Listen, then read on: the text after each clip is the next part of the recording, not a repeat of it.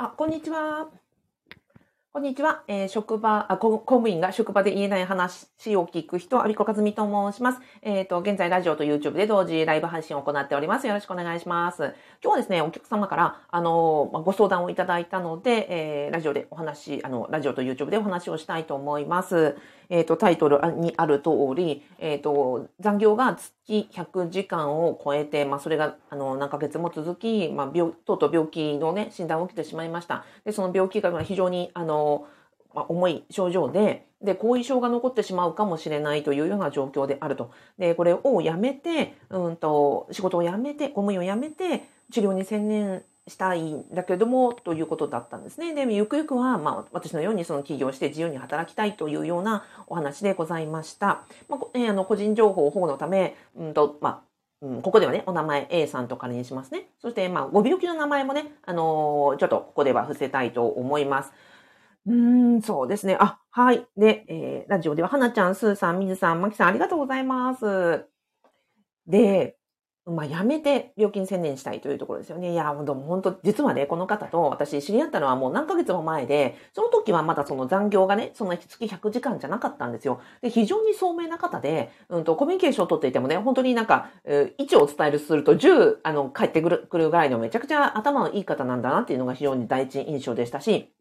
なんかこう、うんと、物腰もね、柔らかで、あの、丁寧で、あ、なんか、あ、なんかそうですね、あの、人柄、お人柄もすごく、あの、温厚な方なんだなって思う方だったわけですよ。それが、なんか、うんと、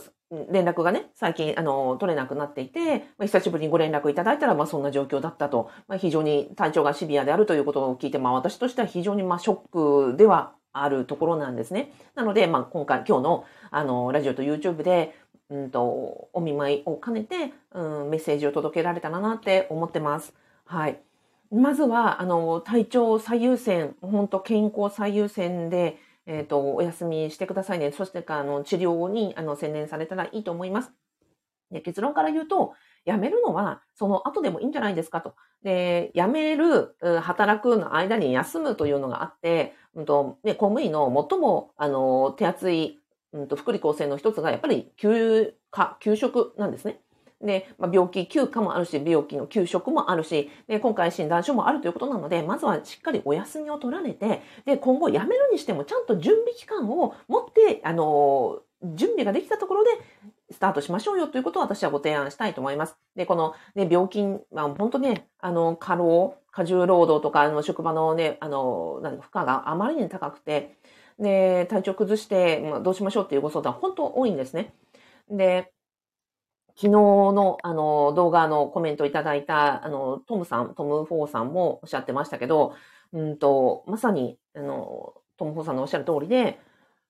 公務員が、まあ、しんどいのは、うんと、定年延長だけじゃないんだと、現状で職員は減らされるわ、残った職員で、よりあの負荷の高い仕事をさせられている、これが非常にあの苦痛なんだっていうふうにおっしゃってました。本当にその通りだと思います。私辞めたのが2019年なので、まだコロナ前でしたけれども、今もっともっとシビアになってると思うんですね。まずは、うんと、ね、感染症の、あの、関係があるから、まずはもう通勤だけでリスクじゃないですか。で、職場環境でね、狭い空間の中にたくさんの人が、あの、いるという、まあ、職場環境だけでも、非常にね、あの、健康のリスク高いじゃないですか。で、その、職場環境に加えてですよ。で、うーんと、そうですね。体調を崩す職員がいて、で、負荷はよりかかって、で、なおかつ税収はね、どんどんどんどん、あの、下がっていくわけじゃないですか。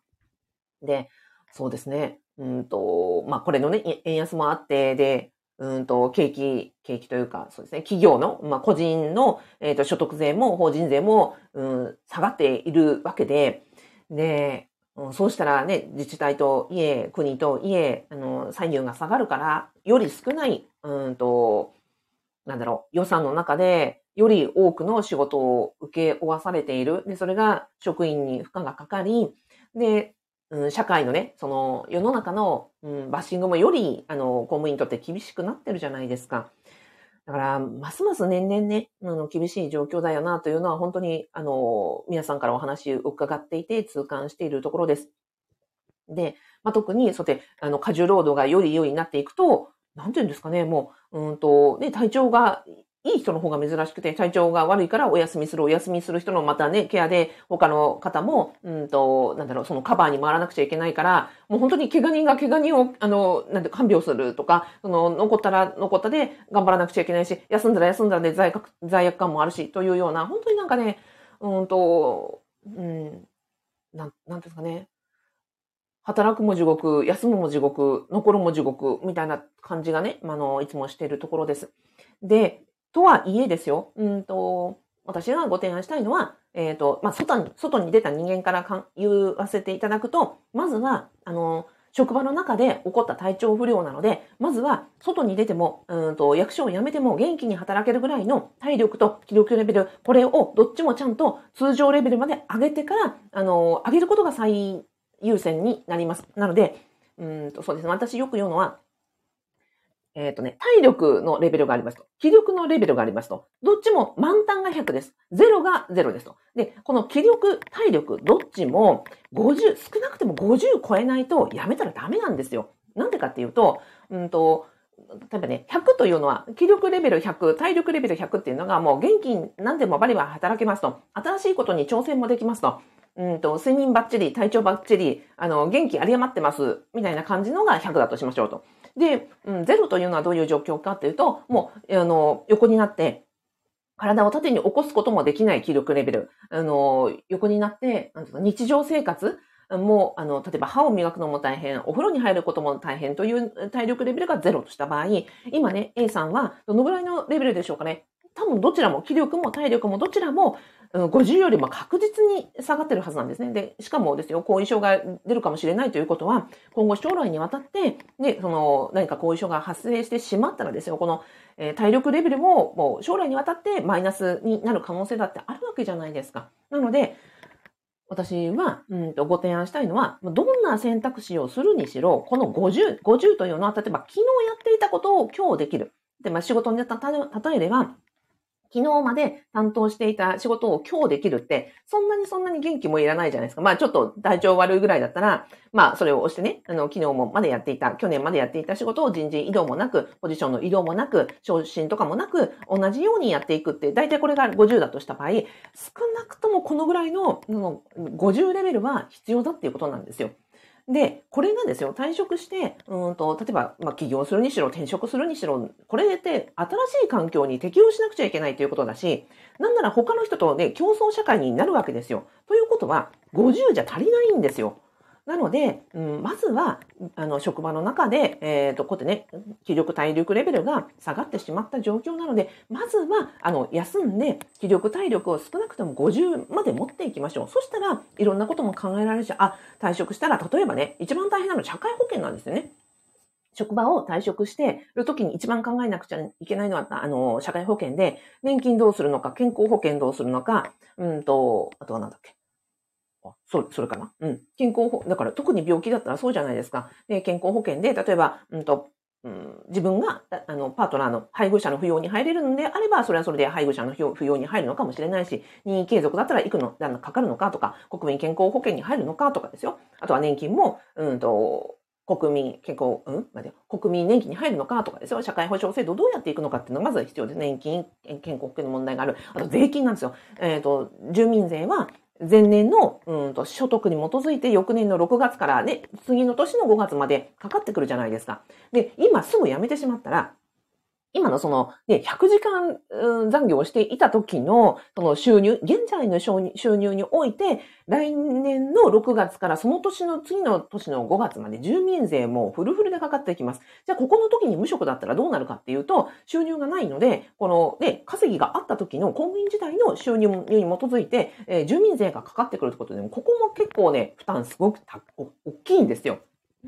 なので、うんと、まずはそういうね、社会保険の問題があり、年金の問題、健康保険の問題、住民税、えっ、ー、と、の問題などもあり、その辺を、じゃあどうやってやっていくのかとか、将来設計どうしていくのかとか、そのあたりも問題含めてですね、考えて、まあ、計画を立ててから私は退職することをお勧めしたいです。なので、うんと、そうですね。環境を変えるのであれば少なくともさっきの体力レベル、気力レベル50以上に、あの、今回復させることをまず専念しましょう。それから回復させたら今のその将来設計どうするかを考えた上で、で、えー、将来のね、身を振り方を考えたらいいと思います。だから私ね、病気をして退職するっていう方にも必ずお伝えするのは、あ、そう、病気になりました。で、体調悪いままやめないでくださいっても絶対言うのはそこなんですよね。まあ、の、外に出たって、よりより今より負荷かかるのも目に見えてるので、だから辞めた人間が確実にお伝えできるのは、辞めたからといって全てが問題解消するわけじゃありませんと。だから、あの、将来ね、外、あの、要は外に、組織の外に出て、うんと、行くためには少なくとも50以上の体力、気力レベルを整えましょうというところです。はい。えっ、ー、と、はい。あ、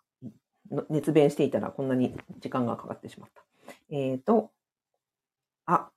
みやびさん、あ、初参加しました。ありがとうございます。まおさん、こんにちは。昼休み中です。あ、昼休みにお聞きいただきありがとうございます。エネルギーの土台を固めるってことですね。ほんとそうですよ。はい。そうなんです。えっ、ー、と、体力、気力、エネルギーないと、ね、あのー、むしろ辞めた後の方が大変だっていうことなんですよね。